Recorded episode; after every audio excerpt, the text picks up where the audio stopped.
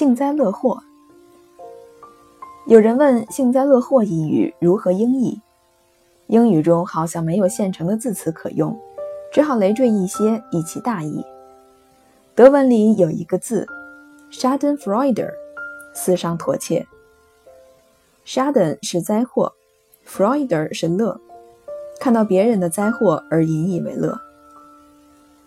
幸灾乐祸一语出自《左传》七公十四年，背师无亲，幸灾不仁，即庄公二十。歌舞不倦是乐祸也。原说的是国与国之间的关系，现在人与人之间也常使用这个成语，表示同情心之缺乏，甚至冷酷自私的态度。其实幸灾乐祸不一定是某个人品行上的缺点，实在是人性某方面的通性之一。人在内心上很少有不幸灾乐祸的。有人明白地表示了出来，有人把它藏在心里，秘而不宣；有人很快地消除这种心理，进而表示出悲天悯人、慷慨大方的态度。最近报上有这样一段新闻：唯见湖大火，烈焰映红了半边天，也映出了两种截然不同的心态。在火场临近的屋顶上挤满了人，左边的消防人员手拿传送带。卖力地想将火尽速扑灭，一名队员还从屋顶上摔下来，幸而只受轻伤。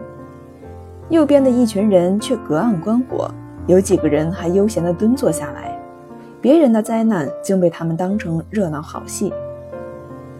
旁边附刊了照片，可惜模糊了一点，没有显示出那几位悠闲地蹲坐下来的先生们的面目。助荣为虐，照例有人看热闹。除非那一火起自或烧到你自己的家宅，那时候那一场热闹就只好留给别人看。不过我有一点疑问：假使离府上相当远的地方发生火警，不论是违章建筑还是高楼大厦，浓烟直冒，火舌四身，消防队的救火车纷纷到来施救，居民们忙着帮抢搬家私，现场一片混乱。这世界你怎么办？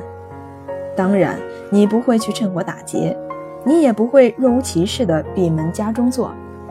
你是否要提着一千铁桶水前去帮着施救呢？你不会这样做，人家也不准你这样做。这样做只有越帮越忙，而且无济于事。遇到此等事，只好交给消防队员去处理。闲杂人等，请站开。站开了看是可以，爬到屋顶上看也可以。如果你不怕摔下来，千万不可站累了蹲下来坐着看，因为蹲坐表示悠闲。人家有灾难，你怎么可以悠闲看热闹？悠闲的看热闹，便至少有隔岸观火之嫌。如果你心里想这火势怎么这样小，或这场火怎么就这样扑灭了，那你就是十足的幸灾乐祸了。我看过几场大火，第一次是在民园，北京兵变，火烧东安市场，市场离我家不远，隔一条大街，火势映红了半边天。那时候我还小，童子何知供逢巨劫。我当时只觉得恐怖，只觉得那么多好吃好玩的物资付之一炬，太可惜了。第二次看到大火是在重庆，遭遇五四大轰炸。我逃难到海棠溪沙洲上，坐卧在沙滩上，仰观重庆闹区火光火光冲天，还听得一阵阵爆竹响，真个是隔岸观火，心里充满了悲愤。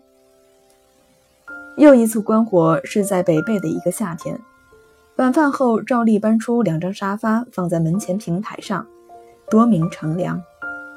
忽然看见对面半山腰上有房屋起火。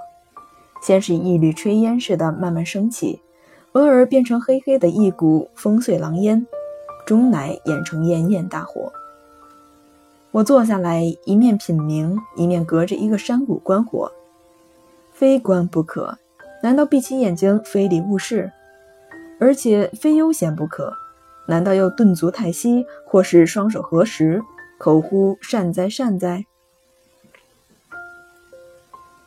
有时候听说舟车飞机发生意外，多人殉亡，而自己阴差阳错，偏偏临时因故改变行程，没有参加那一班要命的行旅，不免私下庆幸。